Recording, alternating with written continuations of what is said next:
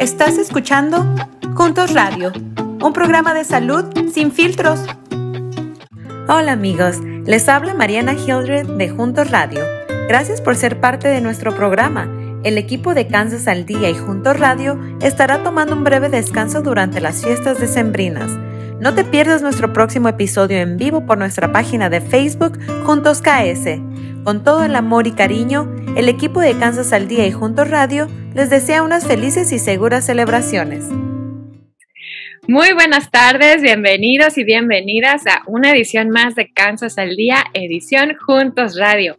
Mi nombre es Mariana Ramírez, directora del Centro Juntos para la Salud Latina en el Centro Médico de la Universidad de Kansas y también soy parte de la Comisión de Asuntos Hispanos y Latinoamericanos del Estado de Kansas. Un placer estar con ustedes. Hoy tenemos a un invitado que es un sol.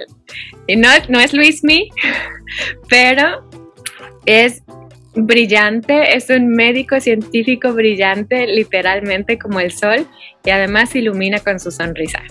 Ah, él nos va a estar hablando sobre el tabaquismo, y no solamente sobre el tabaquismo, sino sobre otros productos del tabaco, sus peligros y sobre el vaping, que tanto ha afectado a muchas personas, sobre todo a nuestros jóvenes. Antes de entrar de lleno, quisiera ah, darles a todos Muchas gracias por seguirnos en las redes sociales de Juntos, de la Comisión, por seguirnos en el podcast. Hoy es día de gracias y es qué mejor día para agradecerles a todos ustedes por dejarnos entrar a sus hogares a través de nuestras diferentes plataformas. sin más ni más, vamos a darle de lleno, mi estimado Paco, de Cuernavaca para el mundo. Mi colega Paco Cartujano. Muchas gracias, Mariana. Eh, es un honor para mí poder estar platicando hoy contigo. Em, algo que me gustaría eh, mencionar, como, bien dijiste, soy originario de, Cuernavaca, Morelos, que es en, en, México. Y como también comentabas tú, soy médico de formación. Yo estudié medicina en la Universidad Autónoma del Estado de Morelos pero yo le tengo un cariño eh, muy especial a la Universidad de Kansas porque como tú sabes, yo hice mi servicio social y empecé mi formación como científico precisamente con ustedes en Juntos.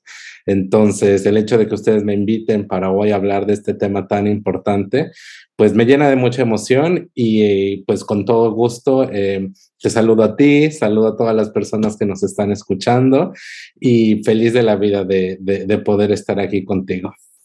Ay, qué lindo. Y el cariño, sabes que es, que es mutuo, de, manera profesional, la, admiración y de manera personal el, cariño.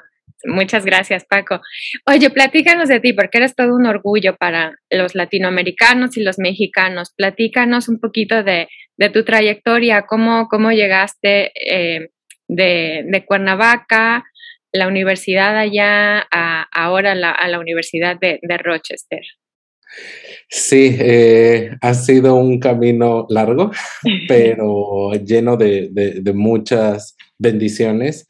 Em, como te comentaba, estudié medicina, eh, soy graduado de la Universidad Autónoma del Estado de Morelos y curiosamente, la Universidad Autónoma del Estado de Morelos tenía un acuerdo, o, tiene, desconozco si siga, con la Universidad de Kansas para hacer el servicio social ahí. Y era un servicio social en el cual nosotros nos involucrábamos en proyectos de investigación, pero también trabajábamos con el consulado de la ciudad de Kansas para trabajar en el proyecto de ventanilla de salud. Entonces, en los proyectos en los que yo me involucré eran precisamente en el control de tabaco, específicamente ayudando a latinos a dejar de fumar. Y ahí fue donde descubrí cuál, quería que fuera mi tema de investigación. Em, afortunadamente, esta línea de investigación la hemos podido extender a otros países de Latinoamérica y tuvimos la fortuna de también implementarlo en México. Entonces el universo se alineó y justo cuando yo tenía que regresarme a México después de mi, de mi año de servicio social en la Universidad de Kansas, fue cuando estábamos empezando un estudio en México y lo estábamos haciendo en colaboración con el Instituto Nacional de Salud Pública. Que, está ubicado en Cuernavaca, que es de donde yo soy. Entonces, nuevamente, el universo se, se alineó y lo tenía preparado para mí. Eh, ese año yo, yo estuve trabajando ahí en ese proyecto Y justo cuando ese proyecto terminó, recibí la invitación para unirme al equipo de, trabajo de la doctora Ana Paula Cupertino, que antes estaba en la Universidad de Kansas, que, es la fundadora de Juntos. Y pues ahí con, ella estuve tres años en New Jersey eh, trabajando en la Universidad de Hackensack. Y bueno, ahora eh, estoy actualmente en la Universidad de Rochester, que es en el estado de Nueva York, pero muy al norte y eh, ahora estoy ya en un rol como profesor. Soy asistente de profesor de investigación y también tengo un cargo en el Cancer Center, en donde yo soy el, el director, ay, Dios mío, todo trabado, el assistant director, el director asistente de alcance comunitario. Entonces, así es como estoy, eh, he, llegado a este puesto y, nuevamente haciendo el hincapié de que todo empezó porque en la Universidad de Kansas ustedes me recibieron con los brazos abiertos y pues ahí es donde descubrí que, esto era lo que yo quería hacer de por vida. Muchas gracias, Paco. Qué, orgullo. Y ya, como dices, la, las, las estrellas, Dios, ¿no? su voluntad y, abrió el camino y aquí estamos hoy gracias a, mucha gente. Eh, qué bueno que mencionas a, la doctora Cupertino y están tantos que, que han colaborado en este proceso con, con nosotros, ¿no? Eh, Jaime, Romina, Arturo, la vez pasada, la semana pasada andábamos en el suroeste allá visitando Liberal City, Garden City, uh, Ulises, Goodwill. Saludos a toda la gente bonita que nos recibió por allá en compañía de nuestro buen amigo Arturo Ponce. Ah, pues qué orgullo, Paco, que estés donde estás, representándonos bien y sobre todo viendo por, el bienestar de nuestra comunidad. Ya entrando un poquito más en, materia de, eh, de, tabaquismo, cuéntanos eh, qué, como, en tu rol de, director asistente de alcance comunitario, ¿qué, es lo que tú ves en la comunidad? ¿Cuáles son eh, las exposiciones que tienen al tabaco y los riesgos más importantes en, cuanto a su salud? Sí. Pues déjame empezar eh, hablando de por qué es importante que hagamos investigación en el tema del tabaco. Em, el, tabaco es la principal causa de enfermedad y muerte en Estados Unidos y en todo el mundo. Y esto es porque el tabaco, aunque mucha gente no lo sepa, está relacionado con muchas enfermedades, enfermedades del corazón, enfermedades respiratorios eh, y también algo que, es en lo que yo eh, trabajo, en cáncer, ¿no? Y no solamente cáncer de pulmón, como muchas personas piensan, sino prácticamente puede, ser, puede estar relacionado con cualquier tipo de cáncer. Entonces, eh, esto no, pues nos da la pauta para que eh, trabajemos en este tema, ¿no? Ahora, en cuanto a la comunidad latina, eh, nosotros hacemos, yo específicamente hago investigación precisamente con latinos, porque hay muy pocos programas para ayudar a latinos a dejar de fumar. Y esto es porque no todos los programas están disponibles en español, no todos los programas toman en cuenta pues todos los factores culturales que tenemos los latinos. Entonces, realmente muy pocos programas que ayuden a latinos a dejar de fumar y eso es precisamente en lo que se centra mi tema de investigación, en cómo hacer los programas para dejar de fumar accesibles para nuestra comunidad. Eh, como seguramente sabrás y si alguien nos está escuchando, eh, pues los latinos somos muy diferentes y alguna manera tal vez de caracterizarnos y ver diferencias es de dónde venimos. Em, el tabaquismo en los latinos cambia mucho dependiendo de por qué región eh, o de qué región sean las personas. Por ejemplo, los puertorriqueños, el consumo de tabaco en la comunidad puertorriqueña es altísimo, casi llegando a los, al 35%. En la comunidad mexicana es relativamente bajo, como un, como un 12%, pero de, todos modos el tema es que independientemente de qué tan alto o bajo sea el porcentaje dentro de este grupo de latinos, pues lo importante es que las personas puedan dejar de fumar y que sepan de los programas que existen para dejar de fumar. Así es, Paco, qué interesante estas diferencias por ah, origen que nos, que nos platicas. Ah, y, como bien resaltas, no hay, no hay riesgo pequeño. Va voy a conectar mi computadora, perdón, se me está a punto de descargar. No te preocupes. no me va a matar.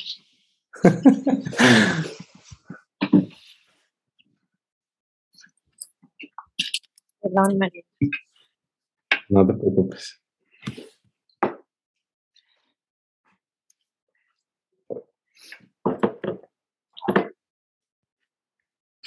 Listo, ok. Y vamos a encontrar. 47 minutos. Ay, me choca que se ven como azules, los, son lentes nuevos y como que se ve, no, no sé si tú los ves azules, no sé por qué. Nah, se ve un poquito de brillo azul, pero nada, se ve bien. Muy guapo. Este, bueno, voy a agarrar donde nos quedamos. Dos, tres. Gracias, Paco, por compartir. Qué interesante lo que nos comenta sobre los diferentes niveles de, tabaquismo dependiendo de dónde son las personas. Y como dices, no hay riesgo pequeño, ¿no? El, riesgo está ahí, siempre existe. Ah, yo me acuerdo cuando hicimos algunas de las entrevistas con personas que decían, bueno, es que yo no fumo. Y la esposa le decía, no, ¿cómo no? Si, si el fin de semana estabas fumando. Ah, bueno, pero era una fiesta. O, ah, bueno, pero nada más los domingos. Ah, pero es el, el, riesgo ahí está presente, aunque sea nada más los fines de semana, aunque sea nada más los domingos. Y Paco, platícanos, además del riesgo que existe de fumar cigarrillos regulares, platícanos qué pasa con el vaping. Pues mira, el tema de los cigarrillos electrónicos, eh, que también se conoce como vapear o el vaping, eh, ha sido un tema bastante controversial, no, no te voy a mentir. Pero déjame empezar también diciendo que en cuanto al control de tabaco, habíamos tenido ya bastantes logros. El consumo de cigarros regulares eh, estaba disminuyendo. Sin embargo, de unos cinco años para acá, pues empezaron a aparecer los cigarros electrónicos y prácticamente vinieron a revolucionar el consumo de tabaco. Eh, inicialmente ellos promovían como un producto para ayudar a las personas a dejar de fumar. Y nuevamente esto ha sido bastante controversial, pero lo que nos ha preocupado, o a mí, por ejemplo, me preocupa mucho, es que el uso de cigarros electrónicos se volvió muy, muy, muy común en los jóvenes, en los adolescentes y en los jóvenes adultos, cosa que antes no estábamos viendo. Eh, recientemente salieron cifras de que uno de cada cinco adolescentes está usando cigarros electrónicos, lo cual es bastante alarmante. Y es bastante alarmante porque hoy en día ya hemos podido hacer relaciones con el uso de cigarros electrónicos y enfermedades del corazón, es decir, personas que usan cigarros electrónicos tienen más enfermedades cardíacas y también con lesiones del pulmón. Em, con cáncer todavía no hemos hecho, no hemos podido hacer la relación y esto es porque el cáncer es una enfermedad que toma mucho tiempo en desarrollarse. Mm. Entonces, tristemente vamos a saber si el uso de cigarros electrónicos está relacionado con cáncer dentro de 20, 30 años. Mm. Sin embargo, cuando hay estudios en los cuales han hecho análisis del líquido de los cigarros electrónicos y han encontrado que sustancias que se encuentran dentro de este líquido son cancerígenas, es decir, que desarrollan cáncer, ¿no? Entonces, pues todo apunta para que eh, podamos dentro de unos años poder también hacer esta relación, ¿no? Entonces, el tema es también bastante complejo porque eh, los cigarros electrónicos han venido también evolucionando. Inicialmente parecían un cigarro regular, pero con, o sea, ya, ya era electrónico, o sea, ya no era como de la textura de los cigarros regulares. Pero hoy en día los cigarros electrónicos parecen memorias USB, parecen plumas, entonces también se vuelve bastante difícil, eh, tal vez desde la perspectiva de un padre, identificar si sus hijos o hijas están usando cigarros electrónicos, porque ya tienen formas que no parecen cigarros regulares, ¿no? Y también esto pues tiene implicaciones para las escuelas. Muchas escuelas no saben identificar si los productos que llevan los adolescentes son cigarros electrónicos o no. Eh, algo también bastante particular de los cigarros regulares pues es el olor, ¿no? O sea, yo creo que siempre que pasamos al lado de alguien que está fumando, pues podemos reconocer el olor, ¿no? Hay personas a las que les gusta, que no les gusta, pero yo creo que todos estamos de cierta manera familiarizados con el olor de los cigarros regulares. ¿Qué pasa con los cigarros electrónicos? Em, Hoy en día los puedes encontrar prácticamente del sabor, el olor que tú quieras y hay unos sabores bastante atractivos, eh, fresa, vainilla, chocolate, menta. Entonces hay unos que huelen bastante bien, eh, pero el hecho de que huelan bien o sepan bien, pues eso no significa que son buenos para la salud, ¿verdad? Entonces, eh, como te decía, un tema bastante complejo, pero también bastante alarmante. Así es, y fue la industria del tabaco es la única industria que mata a sus propios clientes, pero son bastante inteligentes en, en cómo hacen toda su mercadotecnia, ¿no? Y como, como bien lo dices, los sabores, los olores, eh, muy atractivos y sobre todo para, para nuestra juventud. Ahora que platicabas, hace unos días estuvimos acá en una escuela local en Kansas City y platicábamos con los estudiantes y los maestros y nos decían, bueno, es que es imposible eh, darse cuenta si los traen en, en, las mochilas porque parecen memorias, parecen plumas, entonces es muy, muy difícil detectar. ¿Hay alguna manera, Paco, en que los papás pueden darse una idea de si sus chicos están consumiendo cigarros electrónicos, están vapeando, como dicen ellos? ¿Algunas pues señales que ellos puedan uh, notar? Me encantaría decirte que sí, que existen y que hay cosas muy puntuales que ellos puedan identificar, pero la, la, respuesta a eso es, tal, es un no, o sea, es un tema bastante complejo y hay tantas variaciones de los cigarros electrónicos que se vuelve muy difícil tanto para padres, madres, instituciones escolares poder identificar si los adolescentes están usando o no cigarros electrónicos. Eh, por, y esta pregunta que tú me haces es la pregunta más común que yo escucho siempre que damos pláticas acerca de vaping y es una pregunta bastante importante. Y la recomendación que yo siempre doy es, y, no solamente para el tema de cigarros, sino para algunos otros temas tal vez complicados de salud o, o, en general, es que siempre tengan esta eh, línea de comunicación abierta entre los padres y, los hijos, ¿no? Eh, y todo dentro del marco de tal vez no regañar, tal vez eh, escuchar y la verdad es que siempre, al menos eso me, han comentado padres o, escuelas con las que trabajamos, cuando se tiene un diálogo con los adolescentes, em, las preguntas empiezan a surgir, ¿no? Entonces, uno como papá eh, tiene que estar preparado para responder estas preguntas y uno se prepara para responder estas preguntas obteniendo información, ¿no? Entonces, hay que estar actualizados con el tema de los cigarros electrónicos. Eh, por ejemplo, esto que yo te estoy comentando de que se ha hecho la relación con enfermedades del corazón y del pulmón, eh, desafortunadamente no toda nuestra comunidad lo sabe. Entonces es muy importante que, que empecemos también nosotros a hacer conciencia acerca de este tema, ¿no? Eh, los papás que nos están escuchando ya tienen esta información, entonces si algún día uno de sus hijos les pregunta, ¿es bueno usar cigarros electrónicos? Pues aquí ya tienen una respuesta muy concreta. Ya hay evidencia de que no es tan sano, sano como, como se pensaba y ya se ha hecho relaciones con algunas enfermedades. Eh, e, ese es por una parte un tema. Eh, el otro que te comentaba, pues es también eh, si uno va a empezar el diálogo con los hijos, si uno luego luego empieza a regañarlo, pues obviamente ahí la línea de comunicación completamente se cierra, ¿no? Entonces es muy importante que, que, siempre escuchemos lo que los adolescentes nos tienen que decir, ¿no? Las inquietudes que ellos puedan tener y tal vez eh, tratar de entender el por qué hacen las cosas, ¿no? Y también crear esta confianza con ellos de que ellos nos pueden platicar lo que, lo que a ellos les concerna, ¿no? Y también algo em, que, que, a mí em, he escuchado mucho, eh, los adolescentes muchas veces lo hacen por presión social, ¿no? Porque el amiguito los está presionando. Entonces también es, es importante este pues darles a entender que, que, no es necesario que tengan que caer ante este tipo de presiones, ¿no?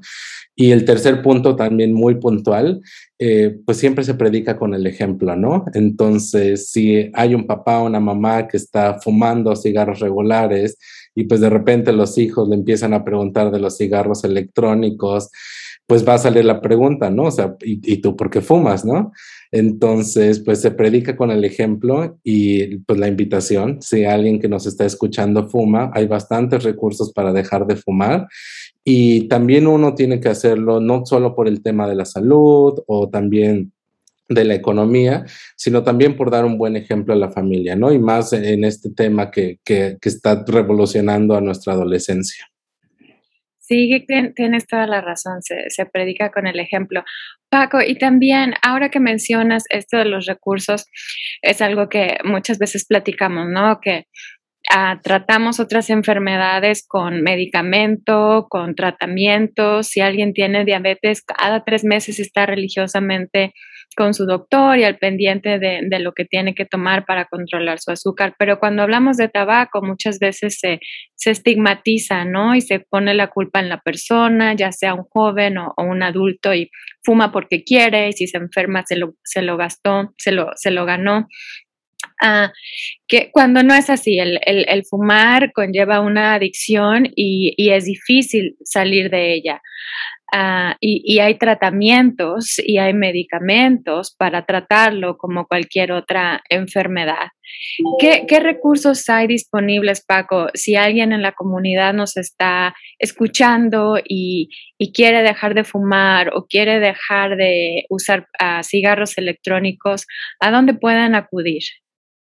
Sí, gracias por hacer esa introducción y nada más déjame eh, resaltar un par de cosas. Como, como tú bien dices, creo que en la comunidad está esta mala percepción de que el fumar eh, es algo que uno eh, para empezar, que no es tan malo, ¿no? Y que tal vez el que no lo hagan tan seguido, pues eso significa que ellos lo pueden dejar cuando ellos quieran, ¿no? Y también, como tú decías, también creo que está esta parte de que muchas personas creen que solamente es fuerza de voluntad y que si ellos empezaron a dejar de fumar, eh, ellos empezaron a fumar solitos, ellos van a dejar de fumar solitos, ¿no? Y la verdad es que muchas veces le sufren porque pues dejar de fumar está difícil. Eh, entonces, está muy bueno que hablemos de que dejar de fumar no tiene que ser algo difícil. Hay bastantes recursos para hacer más fácil el proceso de dejar de fumar. Y nada más de manera rápida, eh, la combinación eh, que se ha demostrado que es, funciona mejor para, ayudar, para dejar de fumar es la combinación de consejería y de medicamentos. Eh, pasa mucho que cuando decimos consejería, la gente luego, luego, no, no, ¿cómo consejería? No. Eh, y nada más para aclararlo, consejería es hablar con alguien y muchas veces el hablar de ciertas cosas te da respuestas a ti mismo, entonces eso es lo que se hace en sesiones de consejería. Eh, es tal vez hablar de, en este caso del tabaquismo, porque las personas fuman y trabajar con la persona que está dando la consejería en cómo dejar de fumar identificar qué situaciones son de alto riesgo y buscar alternativas para esas situaciones de alto riesgo, ¿no? Entonces, esos son los temas que se tratan en consejería y como eh, tú dices, muchas veces hay estigma, pero no tiene que haberlo porque simplemente hablar con alguien y también el saber que está siendo apoyado por alguien, ¿no? Entonces, esa es la parte de consejería. Y la consejería no es de que necesariamente vayan cada semana físicamente a un lugar a recibir consejería, ¿no? Eh, creo que si algo bueno nos dejó la pandemia es que pues sabemos hacer las cosas a distancia, ¿no? Entonces, uno puede recibir consejería a través de llamadas telefónicas, a través de mensajes de texto, a través de sesiones de telemedicina y los recursos son, son bastantes. Eh, creo que el más conocido y el que me gustaría invitar a las personas que, a que utilicen es la línea telefónica para dejar de fumar, que es el 1-800 déjelo ya y vamos a poner aquí abajo el, el número. Y esta es una línea que está disponible 24 horas al día, 7 días de la semana, que las personas pueden llamar y van a recibir atención personalizada por alguien a través del teléfono, ¿no? Eh, este es un servicio que está disponible en varios idiomas, incluyendo español. Eh, lo único es que si alguien únicamente habla español y quiere llamar a esta línea, eh, aguántenos un minuto porque en ese primer minuto va a empezar la contestadora en inglés, pero ya después cambia español, entonces después de un minuto ya va a recibir la atención en español y va a poder hablar con alguien en español. Y ese es un muy buen recurso que hay muchísima investigación de que funciona y, que me gustaría que las personas utilizaran más, ¿no? Ese es el tema de la consejería. Y la segunda parte de la ecuación de cómo dejar de fumar son los medicamentos, ¿no?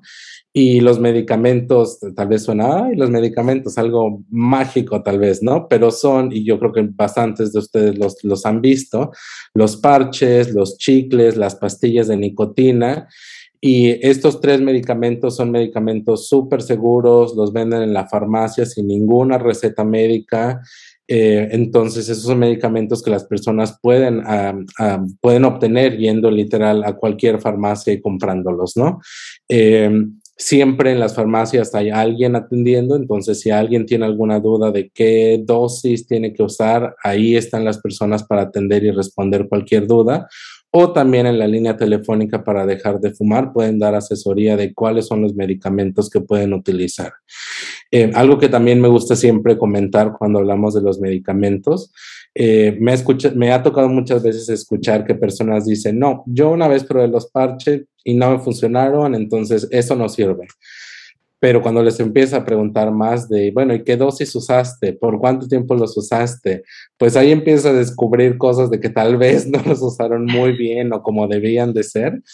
Entonces, si alguien los ha utilizado alguna vez y no les funcionó, no dejaron de fumar, eh, dele otra oportunidad, pero ahora sí asesorémonos bien de cómo se utilizan, porque estos son medicamentos bastante efectivos, ¿no? Entonces, cuando las personas los usan correctamente, las posibilidades de que dejen de fumar son bastante altas.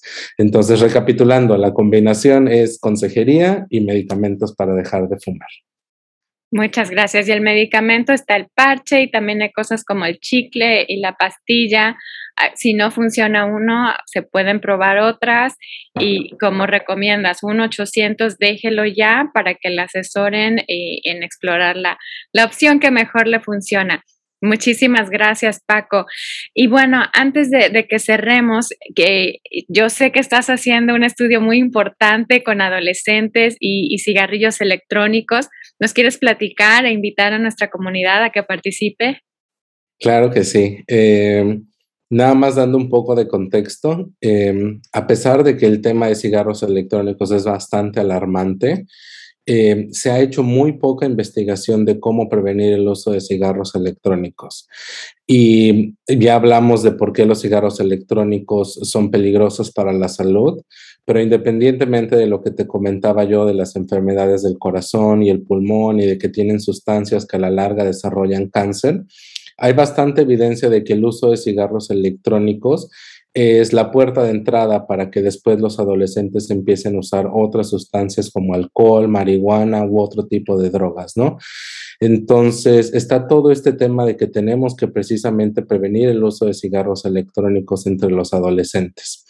La poca investigación que se ha realizado de cómo prevenir el uso de cigarros electrónicos en los adolescentes eh, tristemente no se han incluido a latinos y afroamericanos en este tipo de estudios, ¿no? Entonces, yo precisamente ahorita estoy haciendo un estudio enfocándome en, estos, en estas dos poblaciones, en los adolescentes latinos y afroamericanos. Y la idea es evaluar diferentes imágenes o campañas publicitarias que hemos hecho con otros adolescentes y lo que queremos hacer o entender es cuál es la mejor manera de comunicarnos con los adolescentes.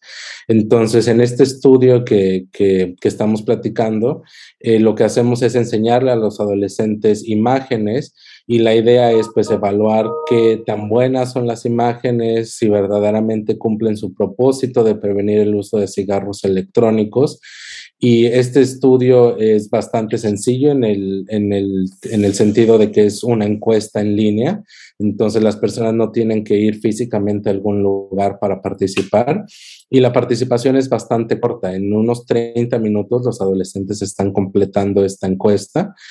Y bueno, también como algo que nos gusta hacer es pues eh, compensar a las personas por participar en estudios de investigación.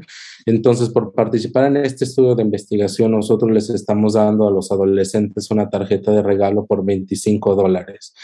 Entonces, eh, pues muchas ventajas de participar, creo yo. Y eh, la participación es relativamente sencilla. Lo único que tienen que hacer es contactarnos y rápidamente doy mi teléfono, es el 585-353-0035. Déjame repetirlo, el 585 353-0035 y me pueden llamar, mandar un mensaje de texto a este número y con todo gusto eh, pues los, los invitamos a participar, ¿no? Estamos buscando adolescentes entre 12 y 17 años de edad y pues nada, espero que, que muchas personas nos puedan llamar porque es muy importante que participemos en este tipo de proyectos. Muy importante. Si queremos que las campañas, los tratamientos, las intervenciones funcionen con nuestra comunidad, tenemos que participar. Y bueno, Paco nos la está poniendo muy fácil aquí. No, no tiene que ir a ningún lado, lo puede hacer desde su casa y aparte hay una tarjeta de regalo. Así que si, si sabe algún joven que se pueda beneficiar, ayúdenos a compartir.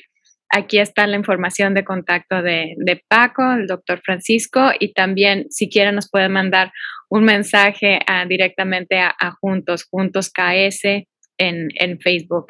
Muchísimas gracias, Paco. Ha sido un placer volver a, conectar y, platicar. ¿Quieres compartir algún mensaje final? Eh, pues felices fiestas para todas las personas que nos están escuchando. Nuevamente, gracias eh, por la invitación y espero que, esta plática pues haya servido para todas las personas que nos están escuchando y que se animen a participar en este estudio que te acabo de comentar. Muchísimas gracias, ¿no? La información que has compartido es oro, como lo dije al principio, este, este niño es oro. Y uh, muchas gracias a todos por escucharnos, que tengan una muy feliz cena de, de, Día de Gracias. Gracias de todo corazón por escucharnos y dejarnos entrar a sus casitas. Ayúdanos a compartir, ayúdanos dándole like y compartiendo, hablándole sobre el podcast a, a sus amigos, a sus familiares. Ayúdanos a, a pasar la voz y llegar a más personas en nuestra comunidad. Muchísimas gracias y que tengan felices fiestas. Nos vemos hasta la próxima. Puedes encontrarnos en nuestras redes sociales como Juntos KS. Suscríbete a nuestro canal de YouTube para ver todos nuestros video podcasts. Encuéntranos en todas las plataformas de podcast como Juntos Radio. Para más recursos en español, visite las páginas de Medline Plus, Centros para el Control y la Prevención de Enfermedades y los Institutos Nacionales de Salud, las cuales encontrarás en las notas de este episodio.